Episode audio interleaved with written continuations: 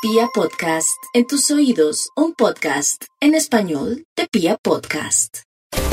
Los acuarianos sí se encuentran en un tiempo muy complejo porque, imagínense, aman la libertad, quieren recorrer su propio camino, quieren irse lejos, quieren soltar las amarras de aquello que los aprieta porque eso es algo que los caracteriza, nacieron así.